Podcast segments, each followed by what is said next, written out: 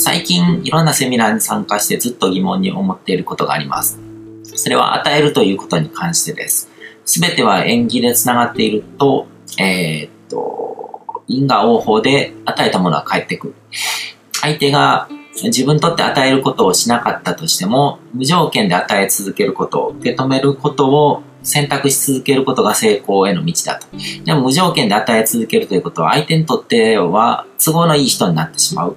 与えるとは何でしょう相手にとって喜ぶと思ってしたことも相手の受け取り方で、えーと、与えられてない場合もあるのかな。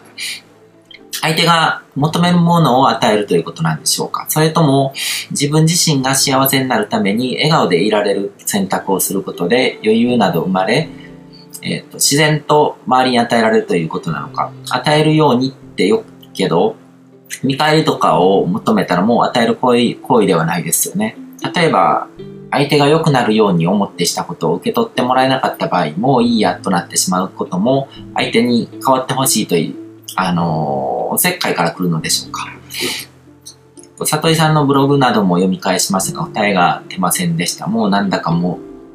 えー、もう本当なんだかモヤモヤしてます、泣き、みたいな感じで送ってくれてるんですけども、えっ、ー、と、これ、ブログかなんかで書いたことがあるのかな。もう、まあ、オーディオセミナーみたいなところでも解説はしてるんですけども、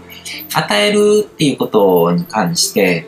二つの観点で見る必要があると思ってて、こう、何かをこう、まあ人と人を介していくわけですね。与えるとかそういうのとかにしても、こう、すべての行為っていうのはこう、自分自身とこう宇宙とのこうコミュニケーションだと僕は思ってて、で、それを別の表現で言うと、こう、ここにいる自我っていう、まあ、小さな自分っていう存在と、あの、自分自身の本体である世界とのこうコミュニケーションみたいな感じで捉えたりとかもするんですけども、この因果応報っていうのと与えるっていうので、こう、うん、まあ、与えるっていうのは、こう、与えた瞬間に起こる、こう、その場で起こる等価交換っていうのがあるんですね。だから、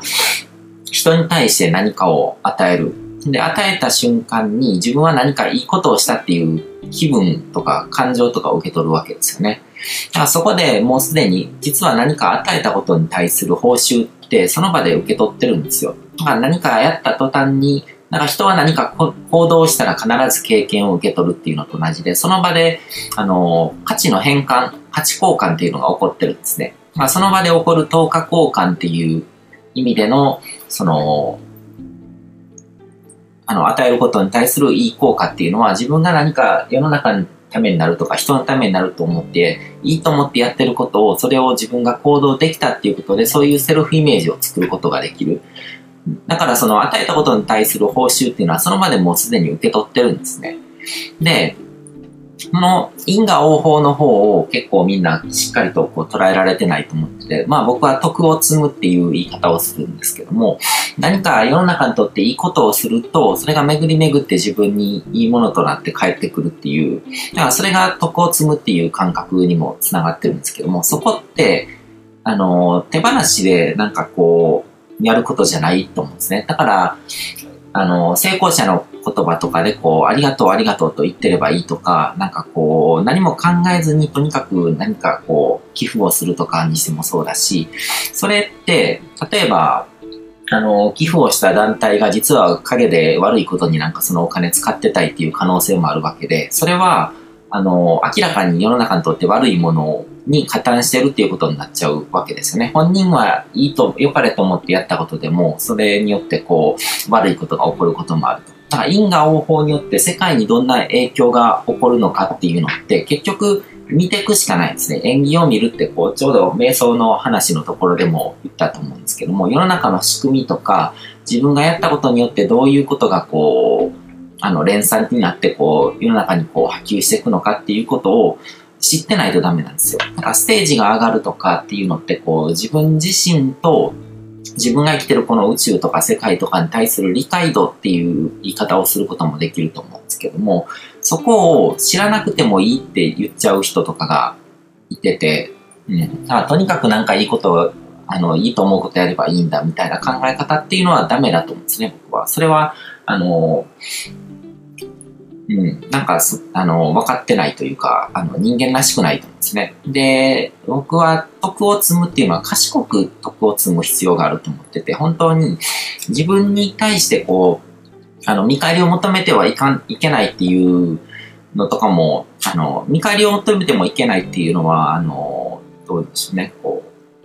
結局その罪悪感とかそういうのにも関わってて、こう、与えるってその場で起こる等価交換として何かこう見返り求めてる自分は、あのー、さもしいとか、なんかそういう思いがあったりとかすると、十分にこう、せっかくいいことやってるのにセルフイメージが上がらないみたいなことが起こっちゃうから、そういうのは必要ないと思うんですけども。で、その上でちゃんと賢く考えて、これをやることによって自分の元に何か返ってくるなって計算して得を積むのって全然ありだと思うんですよね。でむしろ賢い人ってそういうことを感覚的にやってたりとかするし、その宝くじみたいな感じで何かいいことやってる人がその人がたまたまなんかこううまく繋がって自分の元に帰ってくるとかじゃないと思うんですよ。だから僕がインターネットでこういう無料の情報とか配信してるっていうのは、あの、すごく狙ってある意味狙ってるわけです。それをやることによって感謝してくれる人を僕、あの、世の中に増やしていこうってことで、で、そういう人が増えていくことによって僕は、あの、将来的にいいものを受け取る可能性が高まるから、それをやってて、で、それは全然こう、人に恥じるべきことでもないし、むしあの、いいことやってるっていうことを事実は、あの、変わらないわけじゃないですか。僕がそれを計算して、あの、こういう無料のメール講座とかそういうのとかを配信することによ、って自分に何か返ってくるなっていうことを期待してやってたとしても、それを受け取ってその人の役に立ってれば別に、あの、僕が配信してる情報の価値が何ら下がることもないし、あの、悪いことでもないので、うん。で、だから、その、与えるっていうことは、その二つに分けてみる必要があるんですね。こう、その場で起こる等価交換。それは自分が、こう、純粋にこれをやると気分が良くなるか、あのー、いいことやってるなっていう感覚でこう心があったかくなるとか、そういう、そういうことをやる人間だっていうセルフイメージを自分に対する、まあ、アファメーション的なものにもなるわけですよね。うん。だから寄付をするっていうことに関して、だから、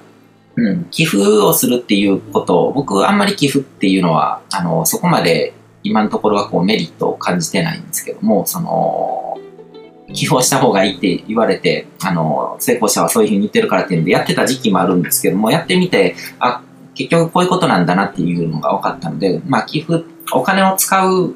のをなんかこう、恵まれない人とかそういう人の元に届けるみたいな感覚で、寄付っていうのは大体こう、自己満足的に自分がいいことやってるなっていうセルフイメージを作るとか、その寄付をする人間だっていうセルフイメージを作るとか、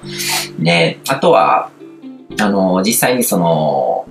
世の中からもそういうふうに見られるわけですね。いいことやってる人間だって。そういうメリットがあるけども、でもその寄付で使ってるお金がどう巡って世の中にいい影響を与えるかっていうことに無頓着な人が多いと思うんですね。で僕は自分のお金の使い方として、その寄付団体とかにあのお金を渡すよりも自分であの、思うように世の中にいいものをこう生み出すためにお金を使いたいから、だから、あえて寄付っていう手段は取らないっていうふうにしてるんですよね。ただ寄付っていうラベルが貼られてるだけでなんかいいことのように感じるかもしれないけど、もしかしたらその団体があの、悪いことしてる可能性もあるわけで、そういうところまで見て自分の使うお金っていうのはきちんと世の中に価値を生み出すようなこととか、あの、有効に働くようなこととかに使ってもらった方がいいと思うので、それを選んでるわけですね。うん。だからちゃんとこう、因果応報っていうことに関しては縁起を見て世の中の仕組みとかそういうものとかをしっかり見た上で自分がやったことが世の中にどういうプラスの効果を生み出すのかっていうことを見ていく必要があると思うんですね。うん。で、そこにあんまりこう、どうでしょうね。相手がどう思ってるかとか自分がどう思ってるか、自分がどう思ってるかっていうのはちょっとまあ大事ですね。自分のセルフイメージに関わるので、どういう、自分がこの行為をすることによってどういうどういう気分になるのか。だからせっかくいいことやってるのになんか罪悪感を持ってる人っていうのはそれはなくしてしまった方がいいだろうし、で、それと行為は、自体はこう切り分ける必要があるんですね。なんか罪悪感を持ちながら、なんか寄付をしたり何かをやったりして、それで世の中でこう救われる人がいるっていうんだったら、その罪悪感とは関係なしに世の中にいいものを生み出してて、で、それが得にもなるわけ、人徳にもなるわけですね。うん。だからそこは切り分けて考えてもいいんじゃないかなっていうふうには思いますね。うん。